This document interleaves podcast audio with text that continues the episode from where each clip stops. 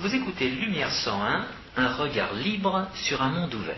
Aujourd'hui, François Guillaume et moi-même, Georges Lannes, vous proposons un échange sur le couac gouvernemental. Aujourd'hui, où nous enregistrons cette émission, le lundi 28 avril 2008, il y a simultanément un projet de loi de modernisation de l'économie présenté à la presse et en Conseil des ministres par euh, le ministre de l'économie et des finances, et un projet de modification de la sécurité sociale vieillesse qui est présenté aux partenaires sociaux par le ministre du Travail.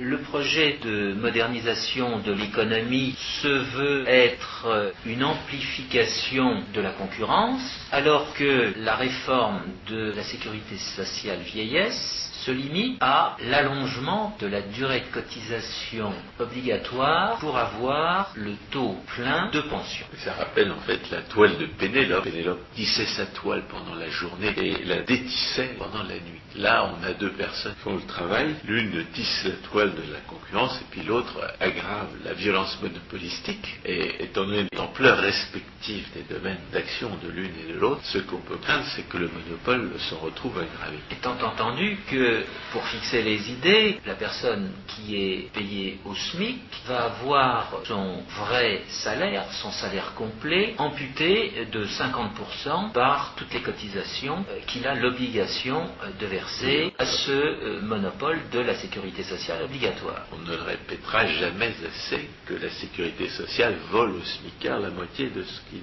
gagne et la sécurité sociale ne lui rend pas du tout sous forme de prestations et de services la somme en question. On peut dire notamment parce que la plupart des smicards sont relativement jeunes et que malgré tous les efforts pour renflouer le Titanic, la sécurité sociale retraite par répartition aura vécu lorsque eux prendront leur retraite, peut bien penser que le smicard ne, ne touchera pas ce qu'on lui a volé lorsqu'il était euh, smicard. Alors, avant d'en arriver à ce point, qui sera notre deuxième point, envisageons ce point de l'amplification de la concurrence avec tout ce qu'il peut recouvrir. Et notre troisième point consistera à envisager la micropolitique à l'occasion de l'intervention de deux ben Justement, c'est plutôt, c'est plutôt de la macropolitique, là, en l'espèce. C'est un complément à l'analyse micropolitique, qui est une approche de déminage, qui rapporte des expériences de passage en force qui ont marché et qui permettent à cette occasion de théoriser le passage en force, de montrer quels sont les mécanismes des choix publics qui permettent au passage en force, dans certaines conditions, de bien fonctionner. Oui, mais la, démarche euh, peut être qualifiée véritablement de macro-politique. Elle ne vise pas à faire euh, immédiatement euh, sur tous les terrains des modifications. Mais si, justement. eh bien, nous en parlerons. C'est d'ailleurs ce que prétendait faire le président Sarkozy et il fait des réformes un peu partout, mais il les fait très petites. Et puis il y a cette main qui défait la nuit, ce qu'il a fait le jour, apparemment, puisque ces prétendues réformes du système de retraite sont là pour aggraver les choses, alors que il voudrait les améliorer. Mais je trouve intéressant que le président Sarkozy ait compris ce que n'avait pas compris le ministre des Finances Sarkozy, à savoir que pour obtenir des grands distributeurs qu'ils n'augmentent pas trop leurs prix, ou même qu'ils les baissent, eh bien il ne faut pas leur faire violence, mais il faut au contraire renoncer à la violence qu'on leur faisait. Et ça, c'est peut-être une, illustration du fait que la sagesse vient aux hommes politiques quand ils ne peuvent pas faire autrement. Oui, mais à ce propos, il faudrait démystifier toutes ces considérations qui tournent autour de la concurrence. On a trop le réflexe, ou les hommes politiques aujourd'hui ont trop le réflexe euh, d'identifier concurrence et prix, concurrence et fixation des prix. La concurrence d'abord. Le, problème, c'est qu'ils parlent de concurrence alors que la concurrence, ça n'est qu'un aspect de la liberté, et la liberté, coïncide avec le respect de la propriété et du droit des contrats. Donc euh, le problème c'est que semble considérer la concurrence comme un instrument alors que c'est plutôt un principe. À cet égard, on ne peut que renvoyer les auditeurs au chapitre 10 euh, des harmonies économiques de Frédéric Bastiat qui viennent d'être euh, republiées aux éditions du Trident. Et dans ce chapitre 10, le dernier de ce volume, est décrit la concurrence comme la liberté exprimée en termes économiques. Et dans ce chapitre, Bastia se formalise, nous sommes en 1850, contre euh, l'expression à la mode à l'époque qui a disparu de nos jours, à savoir la concurrence anarchique. Il écrit... on dirait la concurrence sauvage. Oui, ou la concurrence déloyale. ce ne soit pas tellement d'actualité, l'inflation que nous inflige à la fois la Banque de réserve fédérale et la Banque centrale européenne a un aspect secondaire bénéfique, c'est qu'avec la hausse des prix, les hommes de l'État voient le pouvoir d'achat diminuer visiblement. Ils en recherchent le remède dans des améliorations périphériques. Ils ne voient pas que c'est fondamentalement l'impôt qui fait baisser le pouvoir d'achat ou qui l'empêche d'augmenter, mais euh, au moins il ne leur est pas encore venu à l'idée d'accuser les entrepreneurs d'être la cause de la hausse des Et ça, c'est un progrès. Parce qu'aux États-Unis, contre la hausse des prix de l'essence, on voit des politiciens que ça ne gêne pas du tout de dire qu'il faut faire violence aux compagnies pétrolières, comme si le prix du pétrole euh, était fixé par les compagnies pétrolières en question, sans aucune contrainte extérieure. Oui, mais là encore, à la différence de la France, les taxes sur le prix du carburant sont beaucoup plus faibles qu'elles ne sont en France. Oui, mais avec le réchauffisme, ça va peut-être changer. Toujours à la pointe de la sottise et de l'absurdisme socialiste, certains États américains ont décidé d'augmenter les impôts sur l'énergie. À l'occasion de l'inflation mondiale, qu'on doit essentiellement à la politique monétaire américaine et européenne, peut-être que le réchauffisme va être mis en cause dans certains pays. Peut-être même qu'on va s'apercevoir que le prétendu réchauffement de l'atmosphère euh, s'est interrompu il y a dix ans et qu'il n'a pas repris depuis. En somme que l'escroquerie euh, est une escroquerie de pays riches pourrait éventuellement euh, coûter trop cher, même à des politiciens occidentaux, lorsque les citoyens se rendent compte que ce genre d'escroquerie aggrave les charges que leur inflige déjà l'esclavagisme socialiste. Mais restons à la, concurrence, plus exactement à, l'amplification de la concurrence dont parle euh, le ministre euh, de l'économie et des finances dans son projet de loi et qui comporte 41 articles et qui s'articule en particulier aux grandes surfaces qui joueraient avec euh, les prix et en particulier avec les prix alimentaires. Il y aurait des augmentations de prix alimentaires indues et qui ne devraient pas exister si justement la concurrence fonctionnait. Oui, oui, comme si le réchauffisme et le préjugé anti-OGM, l'un et l'autre euh, ardemment poussés par le prétendu principe de précaution, n'y étaient pour rien. Euh, Jacques Garello a écrit dans la nouvelle lettre récemment un éditorial qui s'appelle Les affameurs, et Guy Millière a aussi écrit dans Les Quatre Vérités un article qui vitupait les criminels de la peste verte. C'est peut-être l'occasion de se rendre compte que quand on dit n'importe quoi euh, sous prétexte d'écologie, il y a des gens payer. Alors, c'est les pauvres qui meurent en ce moment parce que la nourriture est, devenue trop chère. Mais n'oublions pas l'exemple spectaculaire du DDT qui a quand même réussi à assassiner des millions de personnes, toujours au nom du prétendu principe de précaution. En matière de concurrence, il y a l'idée qu'un système concurrentiel va faire en sorte que les prix ne bouge pas. Et l'hypothèse qui est souvent faite consiste à dire que dans un système planifié, les autorités ont la possibilité de fixer un prix qui donnera l'impression que la concurrence existe. Relativement au prix fixé, il y aura deux interprétations ou deux scénarios proposés. L'un est que le prix est fixé par la concurrence ou que le prix est fixé par euh, la planification. Et sur on cette pourrait dire que cette façon de raisonner euh, inspire la planification centrale. Et dans ces cas-là, c'est plutôt à propos de la sécurité sociale qu'on pourrait en parler. Les hommes de l'État peuvent s'autoriser, ou croire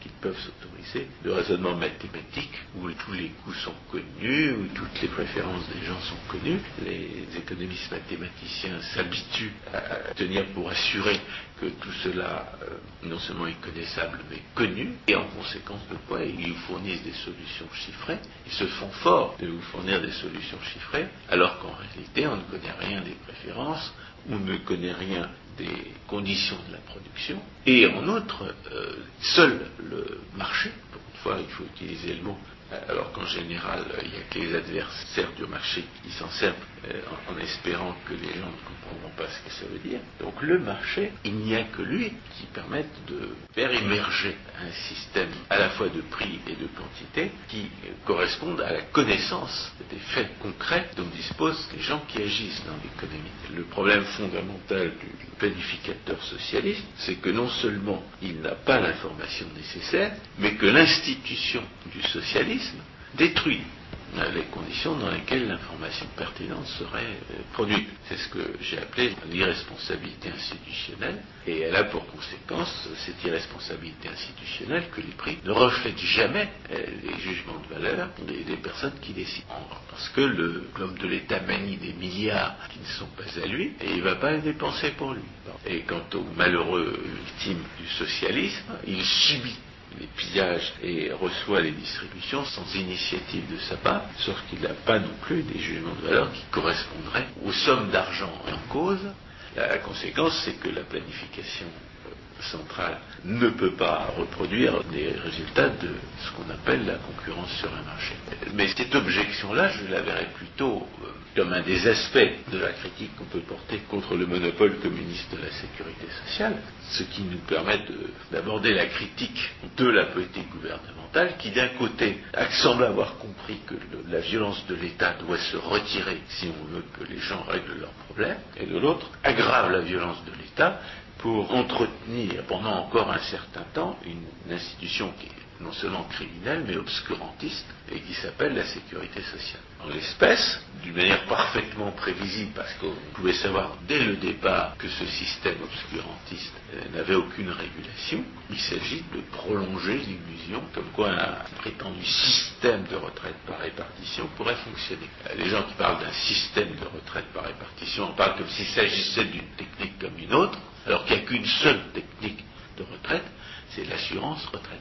Ce qu'on appelle un système par répartition, c'est la mise en œuvre par la violence d'une pensée magique qui consiste à croire que la violence permet de se dispenser, de prendre en compte les lois de la réalité. En l'espèce, la violence de l'État, depuis quelques décennies, repousse pour encore quelque temps la reconnaissance du fait qu'il n'y a qu'une seule manière de prendre en compte l'avenir, c'est de prendre en compte l'avenir. Au lieu de chercher à employer la violence pour réduire tout le monde à une vie au jour le jour, en s'imaginant que la violence de l'État pourra dispenser les gens qui se soucient de leur avenir euh, d'épargner et de prévoir. Mais avant d'aller plus avant dans cette question de la prétendue technique par répartition, qui n'est jamais qu'une réglementation de la liberté d'action de l'individu, disons encore un mot sur euh, cette amplification de la concurrence. Là aussi, le président de la République actuelle, euh, alors euh, qu'il était ministre, avait combattu, entre guillemets, les façons de tarifer qu'avaient les grandes surfaces. Et d'une certaine façon, ce projet de loi vise à ce que euh, les grandes surfaces changent leur façon de fixer les prix. Ah, il semble que la première démarche du Sarkozy ministre avait consisté à croire qu'on pouvait accroître la concurrence par une intervention accrue de l'État. Or, l'intervention de l'État crée toujours un privilège de monopole, en conséquence de quoi il ne pouvait pas réduire le monopole par une intervention. S'il y avait des phénomènes de monopole, si la concurrence n'était pas assez forte, il fallait que les hommes de l'État se retiraient. Qui semble, apparemment, en partie au moins, la ministre actuelle ait compris. Parce que le principe est étrange. Une loi qui veut amplifier la concurrence. De fait. Le vocabulaire est malheureux en ce sens qu'il semble donner à penser que pour accroître la concurrence, il faudrait que les hommes de l'État interviennent davantage. Mais là, euh, on a l'impression que c'est un projet qui a compris au moins en partie que la bonne manière d'accroître la concurrence, c'est de renoncer à la violence monopolistique des hommes de l'État. Car la réglementation crée toujours des privilèges de monopole. Toute intervention de l'État crée des privilèges de monopole. C'est pour ça que nécessairement une loi ne peut que créer de nouveaux À privilèges. condition qu'elle accroisse l'intervention de l'État. Si la loi consiste à dire les hommes de l'État interviendront moins dans tel ou tel domaine, c'est pas vrai. Bien sûr, mais il s'agirait que la loi, à ce moment-là, ne se compose que d'articles disant on abroge l'article de telle loi, on abroge l'alinéa de telle loi, et ainsi de suite. Or, de fait, le projet de loi n'est pas rédigé de cette façon. Il a la prétention d'orienter, d'amplifier. Je tire ce mot amplifier euh, de la première page du journal Les Échos. Euh, L'amplificateur, c'est une technique euh, transposée d'un domaine de la physique. Euh, cette amplification répond à certaines règles. Euh, Ces règles ne résultent pas du phénomène de la concurrence, La mais résultent de l'action de l'État. La question qui se pose, c'est de savoir si cette législation accroît l'intervention de l'État ou la réduit. J'avais cru comprendre que dans certains domaines, elle visait à la réduire. Étant donné, oui, euh, l'ignorance euh, dans laquelle nous nous trouvons, et étant donné les... Sommes pas les seuls, les hommes de l'État aussi sont ignorants. Et en tout Parce cas, que s'ils savaient ce qu'ils font, s'ils savaient quels sont les effets de leur politique, la plupart d'entre eux chercheraient à toute force à y renoncer. Bien sûr, mais si on fait appel aux chiffres euh, de façon très euh, primaire, aujourd'hui en France, l'État intervient à concurrence de 50% de euh, la richesse créée. Une façon d'amplifier la concurrence serait que l'État fasse retraite relativement à ce qu'il appelle ses prélèvements. Or, euh, cette loi sur l'amplification de la concurrence ne va pas dans ce sens. De ce point de vue-là, il faut peut-être insister sur un point théorique essentiel, qui est apparu évident pour ceux qui euh, étaient confrontés malheureusement à un discours protectionniste, c'est l'équivalence absolue de toutes les interventions de l'État pour ce qui est de leurs effets contraignants. C'est le caractère monopoliste de toute intervention de l'État et le caractère fiscal de toute intervention de l'État. Toute intervention de l'État quelle qu'elle soit, quel qu'en soit le prétexte et quelles qu'en soient les formes, crée un privilège de monopole, comme on l'a dit tout à l'heure, et vole euh, l'argent de certains pour le donner à d'autres. Que ce soit une réglementation, ou que ce soit un impôt, ou que ce soit même une subvention. La subvention, comme on, l'a vu à propos de l'enseignement, et de la censure indirecte par la subvention que euh, permet l'impôt subvention, la subvention elle-même crée un privilège de monopole. Et comme la subvention ne peut pas, euh, ne pas s'accompagner d'un impôt, elle est aussi l'occasion d'un vol, bien entendu. Donc euh, toute intervention de l'État vole, toute intervention de l'État crée des conditions faussées de la concurrence, et de ce fait crée un privilège de monopole.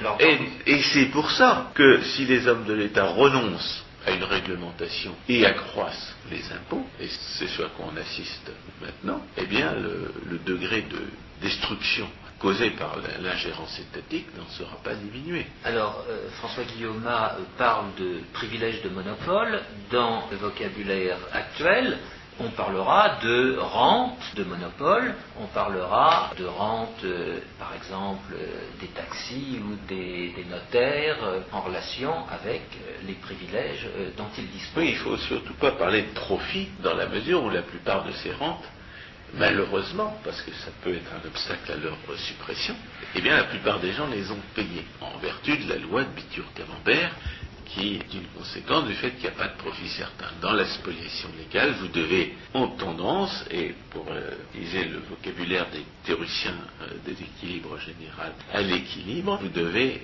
pseudo-investir dans la spoliation légale à la hauteur du butin espéré pour obtenir ce butin. Et bien entendu, ce pseudo-investissement est entièrement perdu pour la production.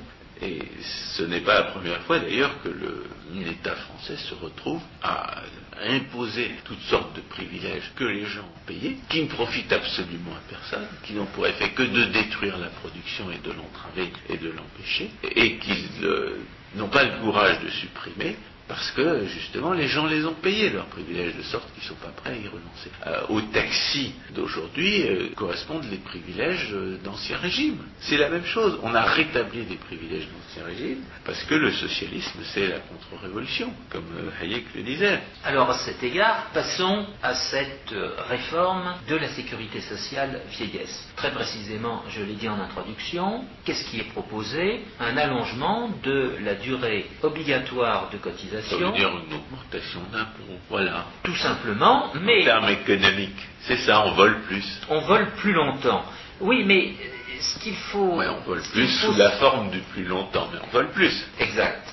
Mais il faut insister sur le paradoxe, pour ne pas dire l'absurdité, euh, de la mesure. Car le point de départ de la sécurité sociale, c'est de faire abstraction de la durée c'est de faire vivre les gens au jour le jour. C'est, d'une certaine façon, de les affranchir de la durée. ça rappelle un petit peu la manière dont la grande société de Johnson traitait les Noirs. Le préjugé des démocrates à cette époque-là, parfaitement contredit d'ailleurs par les faits, c'est que les Noirs pourraient jamais s'élever dans l'échelle sociale parce qu'ils étaient trop bêtes, parce que leur quotient intellectuel était d'un écart type inférieur à la moyenne des autres, et par conséquent, ils ne pouvaient pas s'améliorer tout seuls. Alors on renonçait à, leur élévation sociale et on leur donnait des privilèges pour qu'ils réussissent à vivre ces privilèges étant euh, distribués aux dépens de la majorité. C'était parfaitement criminel, c'était méconnaître la réalité, puisque les, Noirs, au contraire, rattrapaient les autres dans la société américaine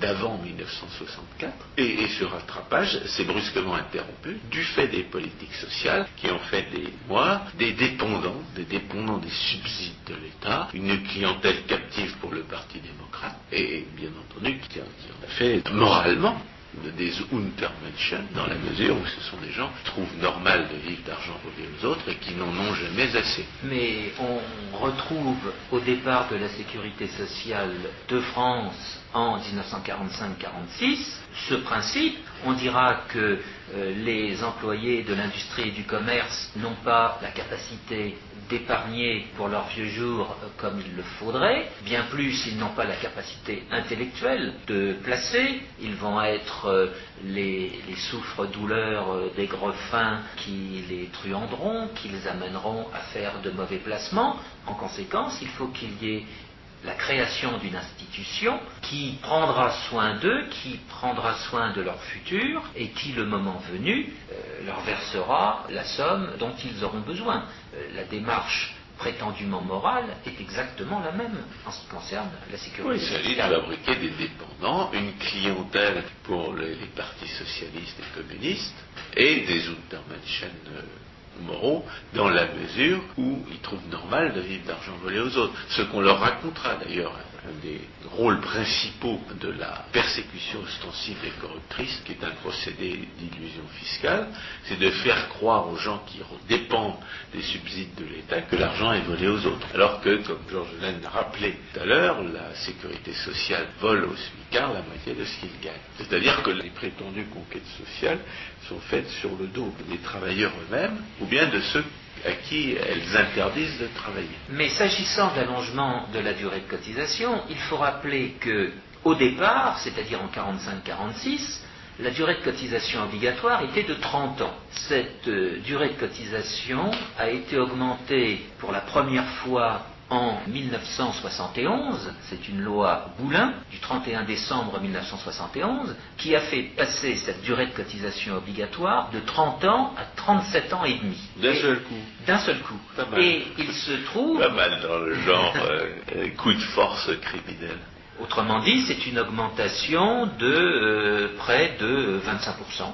25% d'augmentation de la durée de cotisation. Et la deuxième la deuxième date, c'est 1993, avec euh, le gouvernement Balladur sous présidence Mitterrand, où la durée a été décidée à 40 ans, il y aurait une augmentation progressive de la durée de cotisation de 37 ans et demi à 40 ans pour les euh, employés de l'industrie et du commerce. Et cette loi a été généralisée d'abord en 2004 par le gouvernement Raffarin aux fonctionnaires et récemment en 2007 pour euh, les régimes dits spéciaux de la sécurité sociale vieillesse. C'est un principe essentiel de l'étatisme qui est à l'œuvre ici, c'est que les députés ont voté une législation qui prolonge l'oppression obscurantiste dont les salariés ordinaires sont victimes, alors qu'eux, ils ont un système de retraite par capitalisation.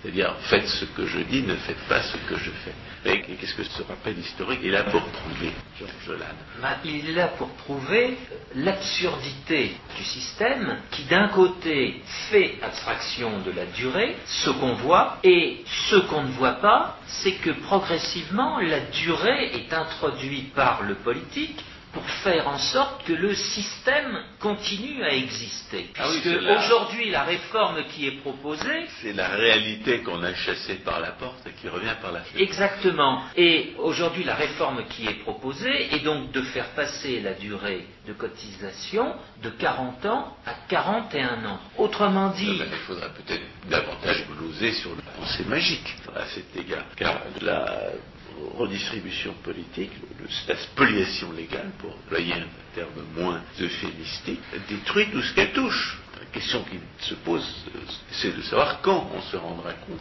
que ça ne peut pas fonctionner, que ça, doit forcément s'effondrer. Et le plus tôt sera mieux. Je- Jacques Garello euh, a déjà écrit sur la retraite. Il va bientôt publier un livre sur les retraites, auquel euh, Georges Lannes a oui, qui est justement de faire le point euh, sur tous ces éléments. Mais l'élément sur lequel on, se trouve à l'instant est, est tout à fait essentiel. Il devrait être relevé par les journalistes. Comment, dans un système où on fait abstraction de la durée, la durée en arrive à être un cheval de bataille euh, des politiques qui veulent sauver le système. On est dans l'absurdité au sens premier du mot. Je suis pas sûr qu'ils cherchent à en faire un cheval de bataille. Ils sont obligés de s'en servir. C'est pas un cheval de bataille, c'est un expédient. C'est un expédient, mais qui Et donne puis c'est plutôt, c'est plutôt la manifestation de la violence accrue. La violence est au point de départ du système, à la fois parce que c'était la pratique du système, et aussi parce que c'est la folie qui rationalise l'obscurantisme. En d'autres termes, la, durée, là, n'est qu'un avatar de cette violence. Elle n'est qu'une manière que la réalité a de euh, traduire cette violence accrue, cette violence criminelle, qui un jour euh, s'arrêtera. Oui, mais je pense que ça va au-delà. Et j'en reviens à la philosophie socialo-communiste qui veut se rendre maître de tout, et en particulier, euh, disons, du temps qui passe. Nous sommes dans un C'est pas de la système... philosophie, c'est de la pensée magique. Nous sommes dans un système euh, d'économie de marché qui fonctionne d'abord sur la base du capital, qu'il soit capital humain ou qu'il soit capital euh, créé par euh, l'esprit humain. Et euh, cette façon de concevoir le temps est en opposition justement avec cette théorie du capital. Bah, le- la, la durée devrait être valorisée. Le- Pour qu'il y ait quelque chose à voler, il faut qu'il y ait des producteurs à voler, c'est naturel. Face à la folie criminelle du socialisme, vous avez forcément des victimes. Si on prive les socialistes de leurs victimes, ils ne peuvent plus faire de socialisme. Si vous leur proposez de vivre socialistement entre eux, ils ne veulent pas. Ce qu'ils veulent, c'est vivre par la force sur votre dos. Donc, euh, on ne fait que répéter une, une réalité banale, peut-être pas assez comprise, en disant que pour qu'il y ait une sécurité sociale, il faut qu'il y ait une non-sécurité sociale. Que pour qu'il y ait un système criminel qui est fondé sur la pensée magique et sur l'idée comme quoi la violence permettrait de se dispenser de tenir compte des lois de la réalité, il faut qu'il y ait des gens qui, eux, sont capables de traiter la réalité, il faut qu'il y ait des gens qui, qui soient rationnels et qui serviront d'esclaves aux premiers. Oui, oui, oui, bien sûr. Pour, pour qu'il y ait des voleurs, il faut qu'il y ait des volets. Le voleur a besoin du volet, même si le volet n'a pas du tout besoin de son voleur. Mais il faut se rendre compte que de telles réformes ne font que précipiter l'issue de euh, ce système Ah ben, absurde. Ce système repose intégralement sur l'illusion fiscale. Parce que, encore une fois, la redistribution politique, la spoliation légale, ne profite à personne. Et elle détruit tout ce qu'elle touche. C'est la loi de Bitur-Camembert. Et la loi de Bitur-Camembert a pour conséquence qu'un jour, le, système disparaîtra parce qu'il n'y a pas de limite à, la violence que, qu'on peut euh, commettre pour essayer de préserver un système qui est fondé sur la négation du réel. C'est ce que Michel de Ponsin a décrit comme la loi des calamités. Le fait que la politique économique et sociale n'a jamais les effets qu'on en attend, mais des effets complètement différents, qui sont tous destructeurs, le fait que les gens qui croyaient profiter de la redistribution politique en réalité n'en profitent pas puisqu'ils sont obligés de payer leurs privilèges d'une manière ou d'une autre, soit parce que les prix ont augmenté, soit parce que euh, la concurrence pour le butin les oblige à multiplier les démarches et les intrigues. Aussi longtemps qu'on n'a pas renoncé au principe criminel de la spoliation légale, ça va conduire les hommes de l'État à augmenter sans arrêt la spoliation légale, à, toujours euh, commettre de nouveaux crimes contre les producteurs pour entretenir cette redistribution politique à vide, dont l'absurdité euh, apparaît de plus en plus manifeste à mesure qu'on y pense. Alors, ça c'est la loi de Piqûre-Camembert. Euh, la plupart des gens ne comprennent pas que la redistribution politique détruit tout ce qu'elle touche. En revanche, les gens sont capables de comprendre que l'extraordinaire foisonnement des pillages et des distributions se fait dans tous les sens et de manière complètement aléatoire. Chacun est à la fois volé et subventionné, chacun est à la fois euh, receleur et victime de la redistribution politique, même les hommes de l'État et les fonctionnaires qui vivent d'argent volé aux autres, dans la mesure où ils sont obligés de subir les conséquences des règlements et, des impôts sur leur pouvoir d'achat, peuvent se rendre compte, peuvent avoir l'occasion de se rendre compte que cette,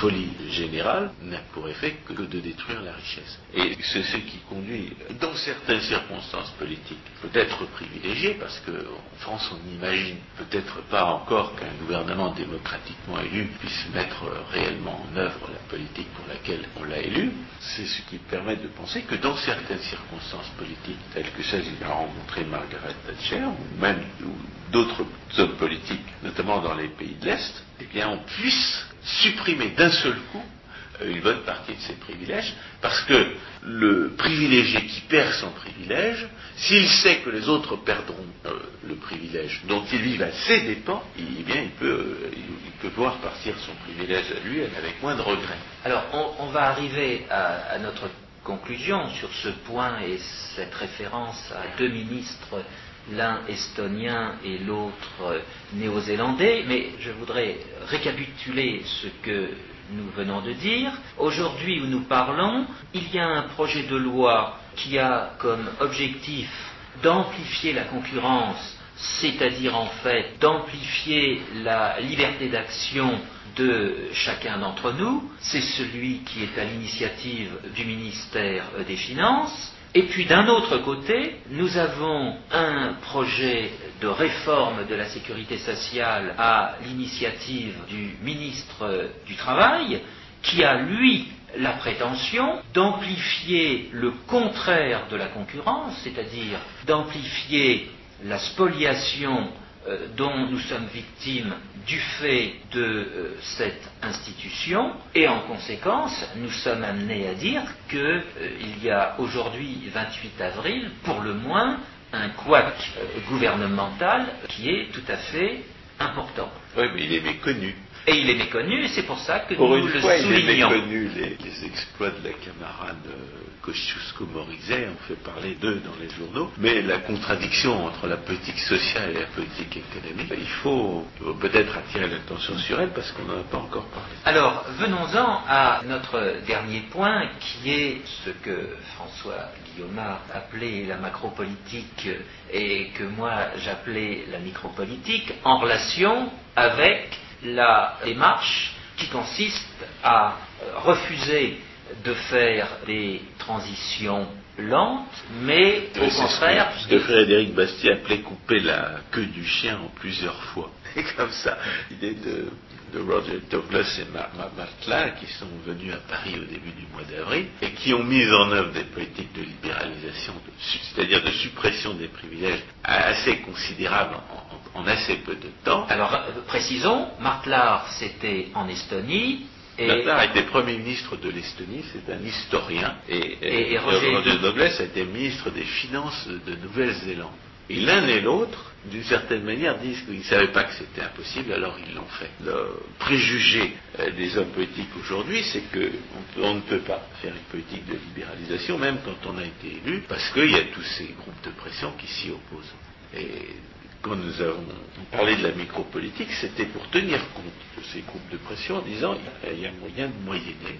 C'est comme un casse-tête ou un, explosif à déminer. Il y a des techniques qui permettent quand même de, faire changer les choses dans ces conditions politiques-là. Il y a un moyen de retourner en faveur de la liberté les mécanismes de l'illusion fiscale qui, jusqu'à la rédaction, la conception de la micropolitique, semblait euh, conduire au désespoir les, partisans de la raison et du bon sens. Et Roger Douglas et Martlar ont décrit, au cours de leur visite à Paris, des mécanismes de choix public qui permettent à la politique de suppression des privilèges de passer en force. Et cette euh, conjonction de circonstances, euh, c'est le fait que tout le monde est conscient euh, d'être à la fois volé et subventionné par cette distribution à vide des privilèges. Si on supprimait tous les privilèges en même temps, tout le monde en profiterait. Et le problème de la réforme graduelle, qui consiste, comme je l'ai dit tout à l'heure, à couper la queue du chien plusieurs fois, c'est que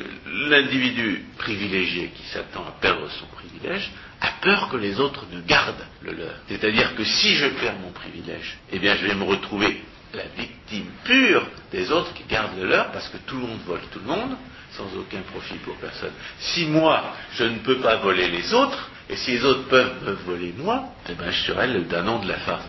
Le truc, et, ça a marché, le truc, c'est d'avoir un gouvernement qui fait une politique crédible, disant on va supprimer tous les privilèges, de sorte que vous allez perdre le vôtre, mais que vous savez très bien qu'à la longue, eh, quand notre politique sera achevée, les autres auront perdu le leur aussi, de sorte que tout le monde sera gagnant. Et la condition, évidemment, pour faire cette politique, c'est d'être crédible.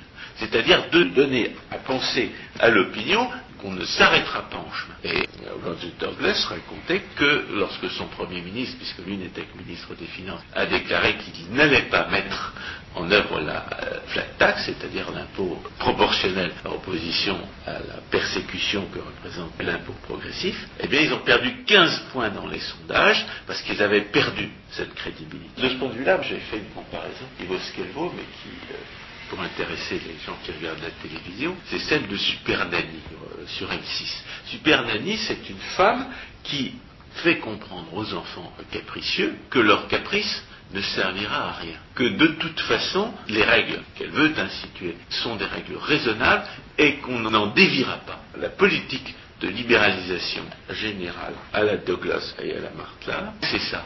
Ça consiste à dire on ne transigera pas sur cette politique, on va faire cette politique, on en a légalement le pouvoir, et à partir du moment où les privilégiés savent que leur agitation ne débouchera sur rien, ils y renoncent. Et une fois qu'ils ont perdu leur privilège, eh bien ils vont se retrouver parmi les partisans les plus ardents de la suppression du privilège des autres, pour la raison qu'on a dit. L'abolition des privilèges profiterait à tout le monde, et chacun craint de perdre le sien, tandis que les autres ne perdraient pas le leur.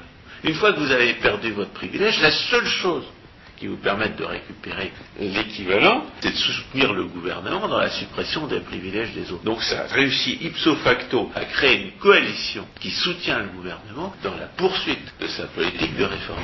Mais, Mais tout cela dépend évidemment de la crédibilité du gouvernement. C'est-à-dire que Roger Douglas avait employé à plusieurs reprises une formule qui consiste à dire on se dégonfle pas, on passe, on sait que ce qu'on fait est bien, et alors on le fait. Et les gens qui sont en face, ils savent aussi très bien que ce que le gouvernement veut est une bonne chose. Et à partir du moment où le gouvernement donne l'impression de vouloir imposer les changements, quelle que soit l'agitation qui s'y oppose, ils y renoncent. C'est un choix de pseudo-investissement dans la spoliation légale. Les groupes de pression pseudo-investissent dans la spoliation légale. S'ils pensent que ça ne rapporte rien de pseudo-investir, ils pseudo-investissent pas. Et c'est encore la, comparaison avec Superman. Si un enfant capricieux a affaire à quelqu'un, cède pas, qui lui donne une impression crédible de ne, jamais céder à ses caprices, de les traiter pour ce qu'ils sont, c'est pas une mécanique. Même un animal, par exemple un cheval, est capable de comprendre qu'il a sur le dos un cavalier qui sait ce qu'il veut. Et à partir du moment où on sait ce qu'on veut,